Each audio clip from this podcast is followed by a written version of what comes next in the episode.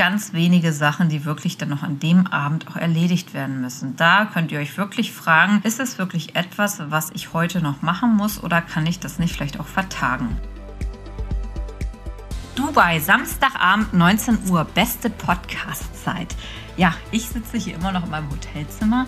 Es ist Samstagabend äh, für Dubai dann ja immer schon Sonntag, weil die immer schon einen Tag ähm, ja, früher das Wochenende einläuten.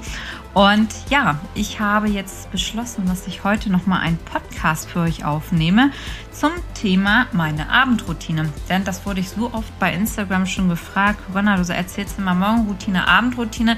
Morgenroutine ist klar, was du da jetzt meinst, aber Abendroutine. Warum, wieso, weshalb und was machst du da denn so? Ja, und da diese Abendroutine genauso wichtig ist aus meiner Sicht wie eine Morgenroutine, nehme ich das jetzt nochmal separat hier mit auf im Format Erfolg in fünf Minuten, wo ich euch kurz und knapp einmal durchführe, wie denn so eine Abendroutine aussehen kann und was es auch bewirkt, was es auch bei mir bewirkt hat. Denn ich war halt früher wirklich ähm, ziemlich gestresst immer nach dem ganzen Tag und dann morgens, obwohl ich ähm, Morgenroutine Routine teilweise schon früher etabliert hatte, war ich trotzdem irgendwie abends immer sehr, sehr unruhig. Habe ich noch irgendwas vergessen? Ähm, dann äh, ist doch noch irgendwas Wichtiges in den E-Mails drin. Ich bin nicht wirklich runtergekommen und konnte auch nicht wirklich dann ähm, teilweise ruhig einschlafen. Ne? Natürlich, ich habe immer gut geschlafen, aber es war einfach alles unruhig in mir abends. Und ich habe dann irgendwann ähm, das von Kollegen mitbekommen, dass sie gesagt haben, gut, dass sie halt auch mal so eine gewisse Abendroutine ähm, drin haben. Und ähm, dann habe ich auch gestartet, das einfach mal auszuprobieren. So, und was, was, was ist da jetzt halt drin in so einer Abendroutine? Das variiert natürlich immer, ähm, wann ich auch nach Hause komme oder wann ich ins Hotel komme, je nachdem, ob ich noch ein Kundenessen hatte, ob ich noch ähm, abends mit ähm, unterwegs gewesen bin.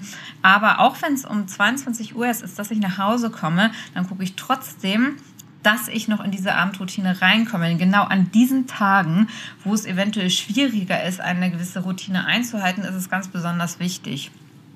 Ja, und ähm, was mache ich da halt so? Also auf jeden Fall gucke ich immer, dass ich mich am Tag 30 Minuten bewege. Wenn ich nicht schon morgens das in meine Morgenroutine über den Tagsüber eingebaut habe, dass ich irgendwie 30 Minuten Sport gemacht habe, ob es ähm, Yoga ist, ob es mein Pelotonbike ist, ob es Krafttraining ist, dass ich mich auf jeden Fall 30 Minuten nochmal ähm, bewege abends. Dann prüfe ich ähm, auch noch einmal, einmal durch die E-Mails, screene ich durch und äh, da auch so die Erkenntnis, es gibt ganz wenige Sachen, die wirklich dann noch an dem dem Abend auch erledigt werden müssen. Da könnt ihr euch wirklich fragen, wenn ihr auch nochmal so durch E-Mails durchscreent, ähm, ja, ist es wirklich etwas, was ich heute noch machen muss oder kann ich das nicht vielleicht auch vertagen?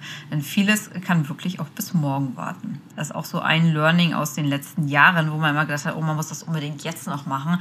Ähm, nee, vieles kann man, wie gesagt, wirklich vertagen. Dann ähm, mache ich, gucke ich halt wirklich, dass ich abends halt leicht nur noch esse. Ähm, also keine schweren Mahlzeiten mehr, kein Koffein und auch möglichst Verzicht auf Alkohol.